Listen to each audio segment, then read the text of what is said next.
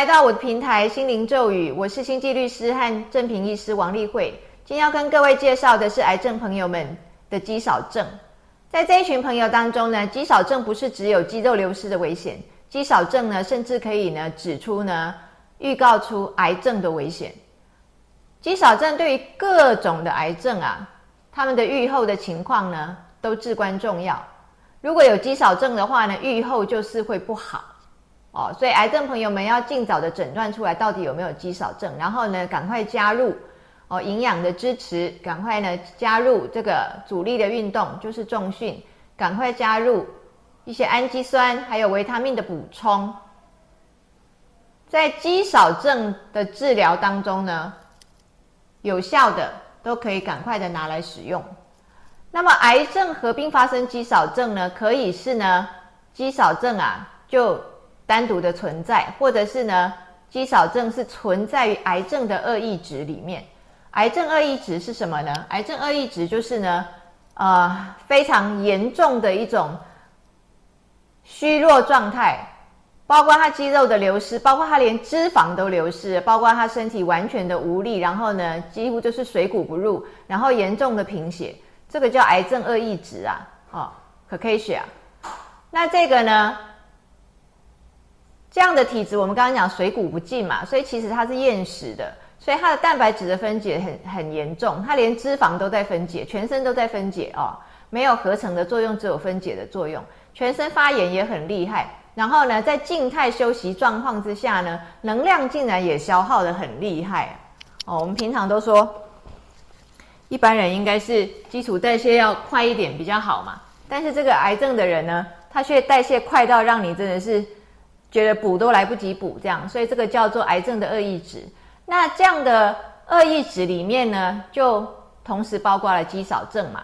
那这个跟单纯有肌少症而没有恶意值的癌症朋友来讲的话呢，我们可以发现，就是癌症恶意值的这个发炎情况呢，比单纯肌少症的时候发炎的更厉害。那么癌症恶意值的关键呢，就是这个分解状态非常严重，而且几乎就是难以逆转啊。难以逆转，它这个啊蛋白质的平衡啊就是负的哦，你怎么补都补不过来这样。所以呢，如果呢我们呢没有到恶意值，但是呢它有肌少症肥胖，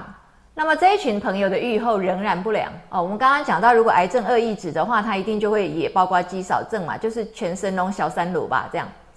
那这个当然是预后非常不好。可是我们现在讲的是，如果他没有到恶意值的情况，但是他有肌少症肥胖，哦，一样对这群癌症的朋友们很不好。因为呢，在癌症朋友们里面的肌少症肥胖的话，会增加肿瘤的恶性度，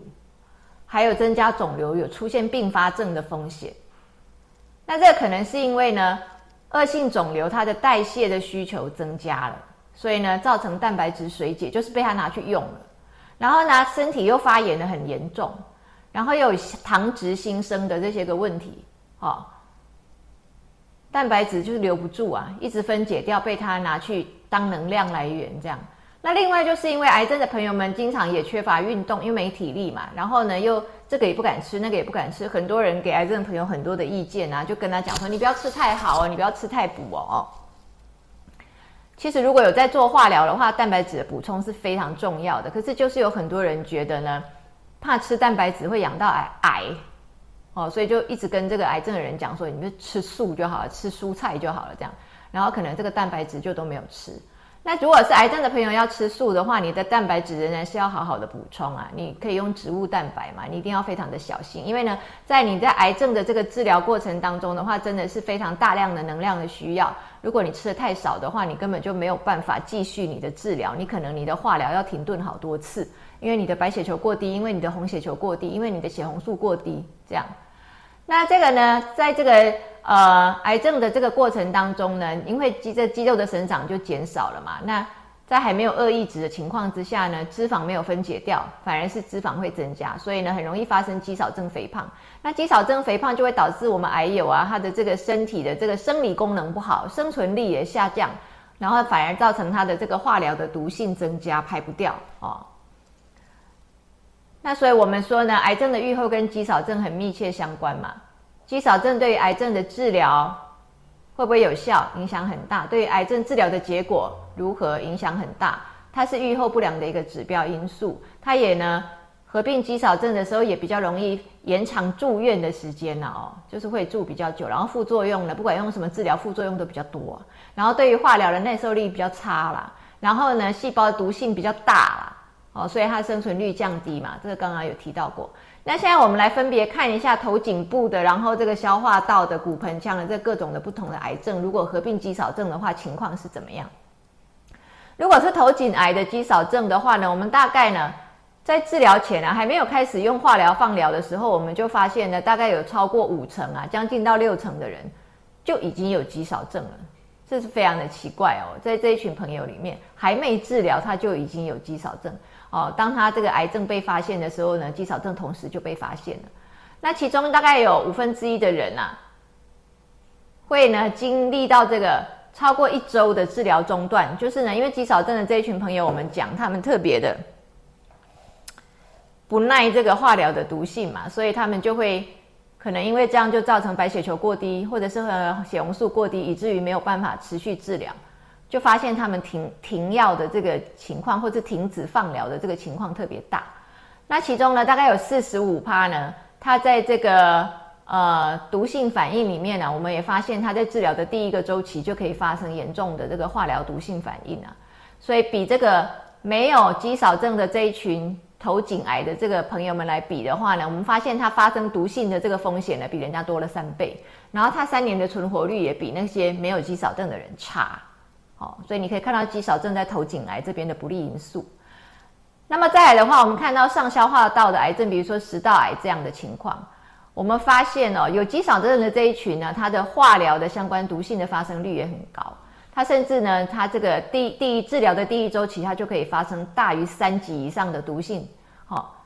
那这个将近是八成以上啊。八十三点三趴的人呢，都会发生大于三级的毒性，所以你就哦发现肌少症真的很不耐这种治疗。这样，那非肌少症的呢，也会发生这个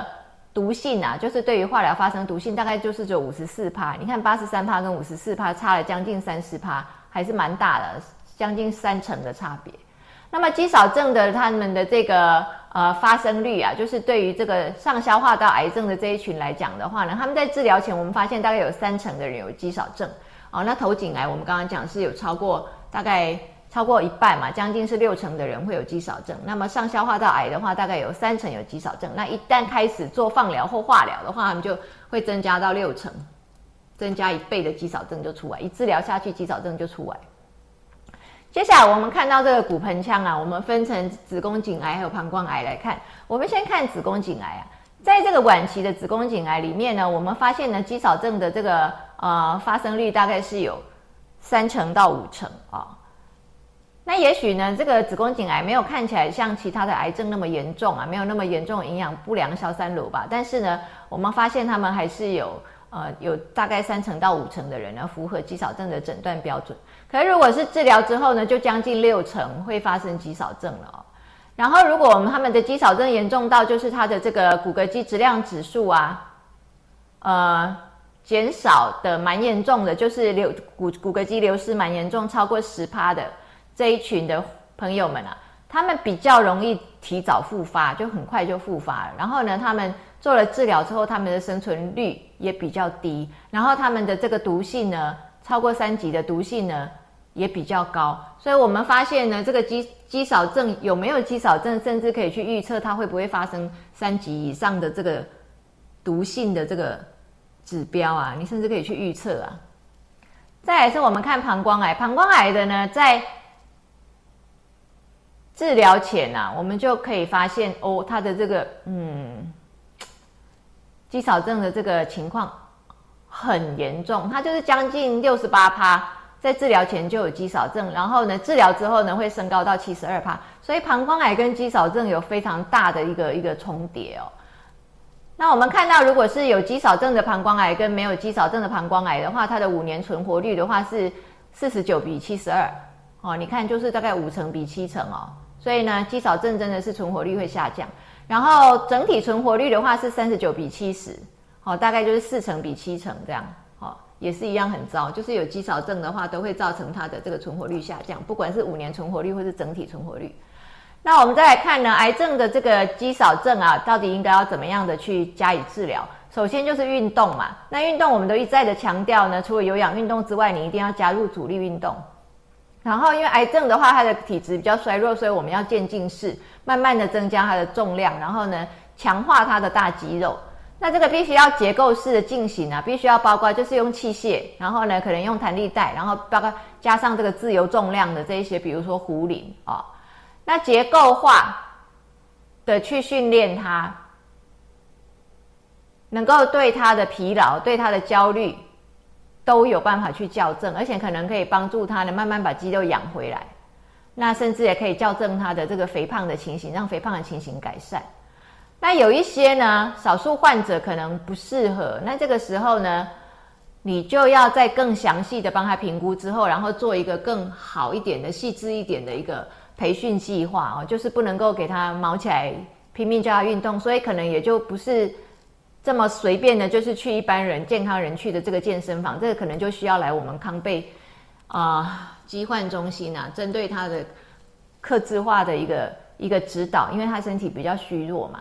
那再来的话，我们讲到癌症肌少症的这个营养支持的话，要越早的。介入越好，不是到了那个快要哦，说你大概只剩下三个月的寿命的那样的末了的阶段的时候，你才开始给他做营养的支持。那营养的支持，我们现在介绍的看到了，就是说富硒氨酸这个很多癌友们都知道要用嘛，再来是精氨酸，再来是 HMB 哦，这些补充剂。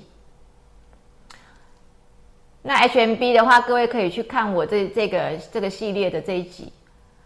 再来的话呢？啊，我们发现呢，如果对于这个癌症的朋友们做营养支持的话呢，大概在半年之内的话，我们会发现他的这个瘦体重啊，就是不含脂肪的那个瘦体重，他的瘦体重呢，大概还是可以增加一公斤啊，就是可以帮助他